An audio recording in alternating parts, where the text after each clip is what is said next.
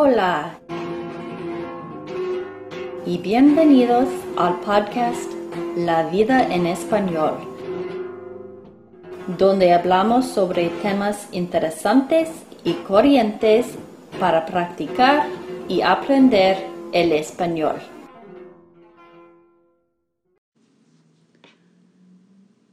Hola, bienvenidos al podcast La vida en español. Me llamo Jenny y en este episodio y unos cuantos episodios que siguen este episodio, yo voy a leer un libro de unos de uno de mis autores cristianos favoritos, Max Lucado. El libro se llama Todo lo que Dios tiene para ti. Ojalá que lo disfruten. Vamos. Tu labor es importante. Y todo lo que hagan, de palabra o de obra, háganlo en el nombre del Señor Jesús, dando gracias a Dios el Padre por medio de Él. Colosenses capítulo 3, versículo 17.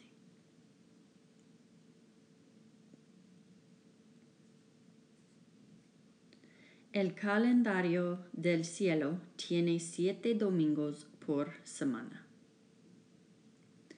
Dios se sacrifica cada día.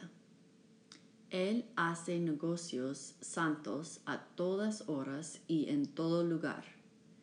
Él convierte lo ordinario en algo extraordinario, transformando los fregaderos de la cocina en santuarios, las cafeterías en conventos y los días laborales en aventuras espirituales.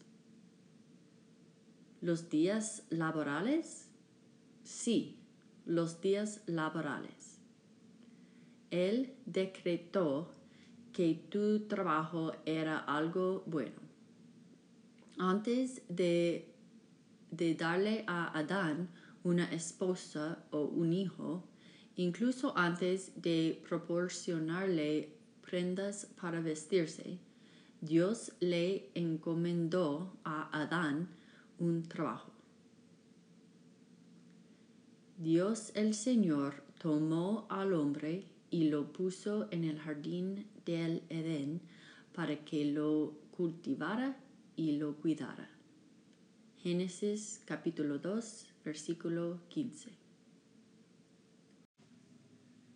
La inocencia, no la indolencia, caracterizó a la primera familia.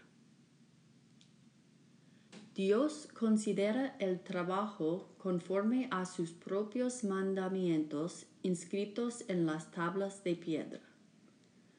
Trabaja durante seis días, pero descansa el séptimo. Ese día deberás descansar.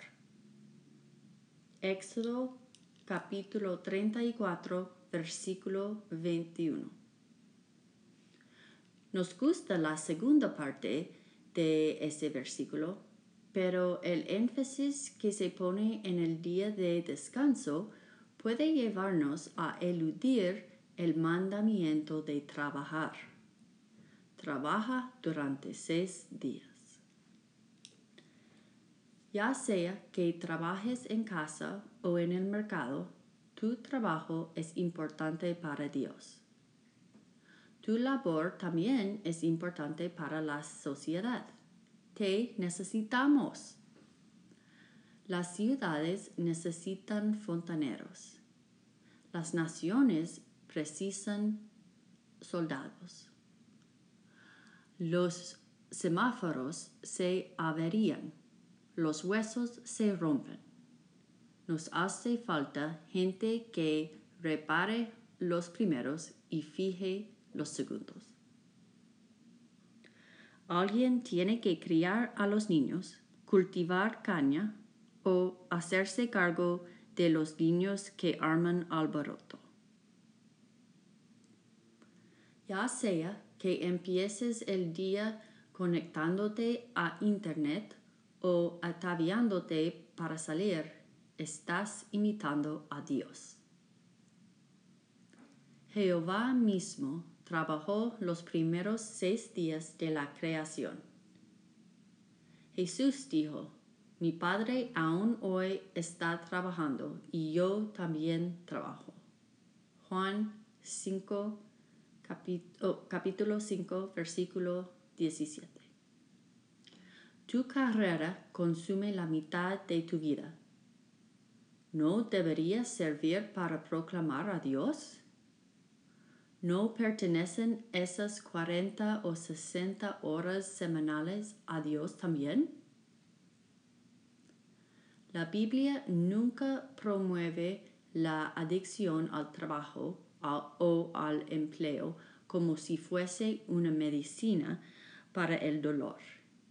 Sin embargo, Dios llama de forma unilateral a todos los físicamente capaces a cultivar los jardines que Él da. Dios honra el trabajo, así que honra a Dios en tu trabajo. Nada hay mejor para el hombre que comer y beber y llegar a disfrutar de sus afanes. He visto que también esto proviene de Dios. Eclesiastes capítulo 2 versículo 24. Acabo de oír un quejido. Pero Max, alguien objeta, mi trabajo es simplemente eso, trabajo está allí para que pueda pagar las facturas, pero me adormece el alma. ¿Satisfacción laboral? ¿No sería mejor decir supervivencia laboral? ¿Cómo puedo sobrevivir en un empleo en el que no encajo? No tengo ni la más ligera idea de cómo hacer para descubrir mis aptitudes. Por ahora, esto es lo que importa. Utiliza tu singularidad, lo que tú haces, para hacer de Dios la prioridad, el por qué lo haces, de todos los días de tu vida cuando lo haces. En la intersección de los tres encontrarás la cura para la vida común, tu punto óptimo. El punto óptimo. Tú posees uno y lo sabes. Tu vida tiene una trama. Tus años poseen un tema. Tú puedes hacer ciertas cosas de una manera en que nadie más puede hacerlas. Y cuando lo sepas y lo lleves a cabo, aparecerá tu punto óptimo.